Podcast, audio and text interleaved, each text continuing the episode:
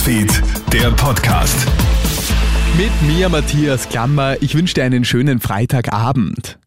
Bereits einen Tag nach der Kiew-Reise der Staats- und Regierungschefs aus Deutschland, Italien, Frankreich und Rumänien hat die EU-Kommission jetzt empfohlen, der Ukraine sowie der Republik Moldau den Kandidatenstatus für einen möglichen Beitritt zur EU zu gewähren.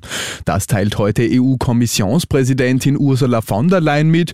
Georgien soll dagegen nur eine europäische Perspektive von der EU erhalten. Die Behörde legt damit die Grundlage für einen möglichen Beschluss der EU mit Mitgliedstaaten. Der EU-Gipfel Ende kommender Woche soll diesbezüglich Entscheidungen treffen. Kommt bald eine vierte Corona-Impfung auf uns zu. In Sachen Corona-Impfung prescht Spanien gerade vor und kündigt an, dass im Herbst voraussichtlich für alle eine vierte Corona-Impfung zur Verfügung stehen wird. Man rechnet dann nämlich mit neuen angepassten Impfstoffen und die werden dann wohl der gesamten spanischen Bevölkerung empfohlen. Mit einer ähnlichen Empfehlung rechnen Experten auch hierzulande, denn die angepassten Impfstoffe werden uns hoffentlich gut über die kalte Jahreszeit bringen, sagt Virologe Virologe Norbert Nowotny. Die werden dann besser angepasst sein an Omikron und daher auch besser schützen. Also da kann ich nur raten, dass sich die Menschen sehr wohl die vierte Impfung dann eben spätestens im Herbst holen, damit sie gut durch Herbst und Winter kommen. Müssen Krebspatienten etwa bald per Taxi zur Chemotherapie? Der Arbeiter-Samariter-Bund schlägt wegen der hohen Spritpreise Alarm. Mehrere hundert Krankentransporte pro Tag führen die Sanitäter und Sanitäterinnen durch. Die meisten davon sind Transporte von schwerkranken Menschen, die regelmäßig zur Chemotherapie oder Dialyse müssen.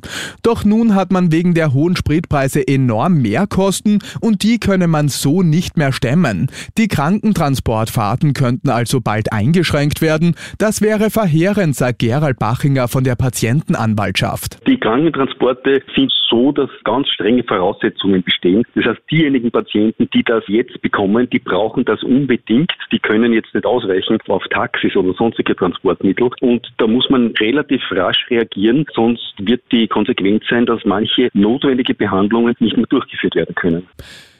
Die WHO schlägt Mental Health Alarm. Laut eines aktuellen Berichts sind die Fälle von Depressionen und Angststörungen allein im ersten Corona-Pandemie-Jahr um 25 Prozent gestiegen. Fast eine Milliarde Menschen weltweit lebt demnach bereits mit einer psychischen Erkrankung. Das äußert sich auch in Österreich. Denn hierzulande haben auch die Schlafstörungen in den letzten Jahren enorm zugenommen. Und das hat böse Folgen, warnt Schlafmediziner Reinhold Kerbel im ATV-Interview. Das kann damit damit beginnen, dass man tagsüber wenig leistungsfähig ist. Man kann tagsüber Kopfschmerzen haben, unkonzentriert sein. Bei Kindern kann es zum Beispiel einhergehen mit erhöhter Unfallhäufigkeit auf dem Schulweg, mit schlechter Schulleistung, mit Einschlafen in der Schule. Und wenn dich das Thema mentale Gesundheit auch interessiert, hör doch mal in unseren Gut und Selbst Podcast. Alle Infos findest du online auf kronehit.at. Und es gibt einen neuen Weltrekord. Mit 50 Bobbycars und purer Beinkraft haben Sänger Joey Kelly und seine Mitstreiter den berühmten Doppeldeckerbus der Kelly Family 50 Meter weit gezogen und somit einen neuen Weltrekord aufgestellt. Das Rekordinstitut für Deutschland begleitet die Aktion des 49-Jährigen. Der offizielle Titel lautet Das schwerste von 50 Bobbycars 50 Meter weit gezogene Gewicht.